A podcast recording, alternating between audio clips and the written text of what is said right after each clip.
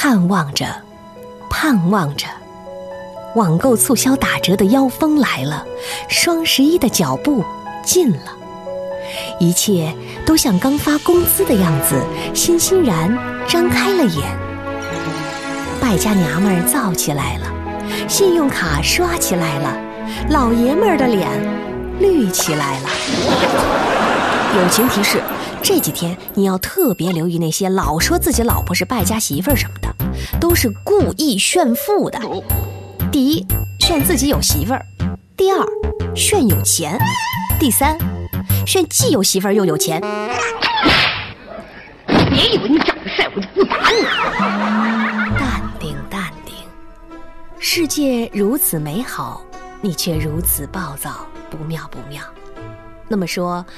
为了爱与和平，呃，不是，我是想说，为了保护大家的钱包，今天呢，我们就来分析一下。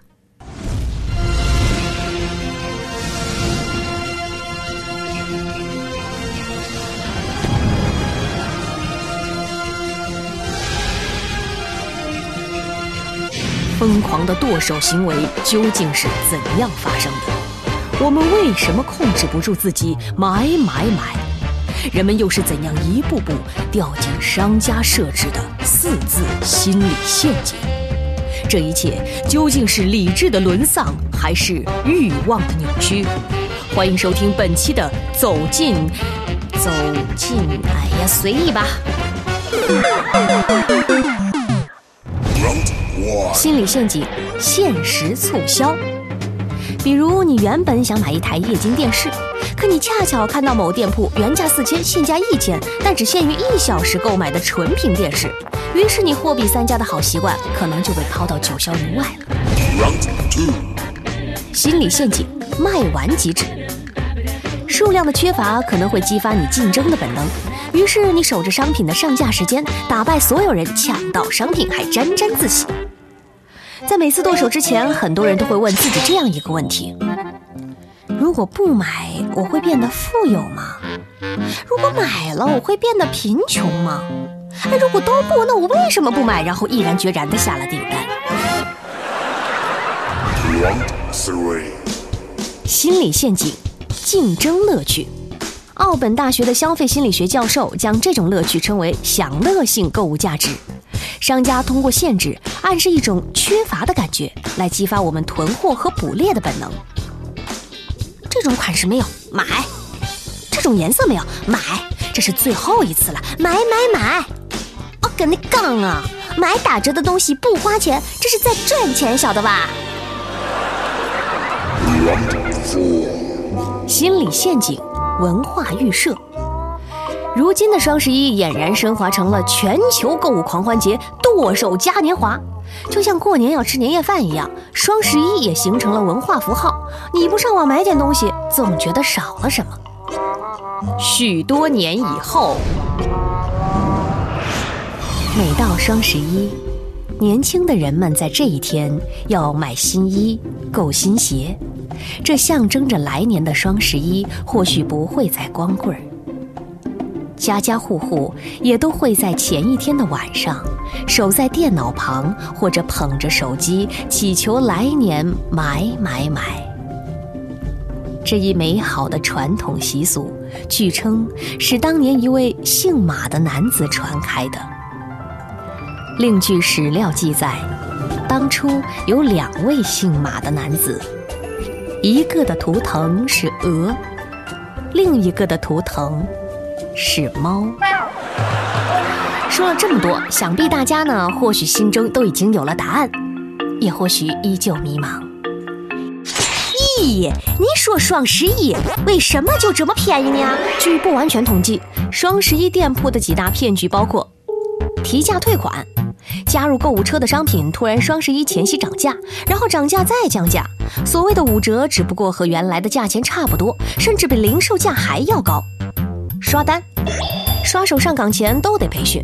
对于浏览宝贝几分钟，至少浏览几件宝贝，收藏店铺红包与客服假聊等流程都有严格要求。刷出来的销量和好评十分逼真。这身体呀，甚是乏累。囤单，早在一个月前就发动全国线下的店面把单子囤起来，统一在十一月十一日这一天通过网上下订单。质量偷换，一味用五折吸引大家，但是质量得不到保证，钱也打了水漂。给你一百块钱精神损失费啊！商品下架，参加促销的商品全部下架，或者商家以系统崩溃为理由将商品下架，就是不发货。双十一订货，当天收到啊，绝无可能；两天收到，奇迹；三天收到，你命好；四天收到，算你撞大运。五天、十天、十五天、二十天，正常。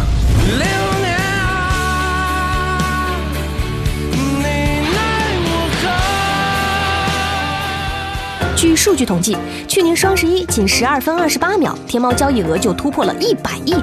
一百亿！熬夜剁手大军的力量再一次让世界震惊，甚至有人提议将双十一设为法定节假日，可能比黄金周更加刺激消费。然而，在双十一过去一周之后，有媒体爆料，天猫九百一十二亿成交额的背后，却是高达百分之六十四的退货率。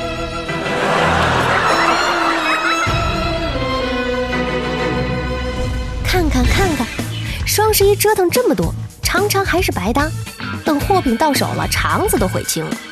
所以呀，盲目剁手购物，还不如把钱。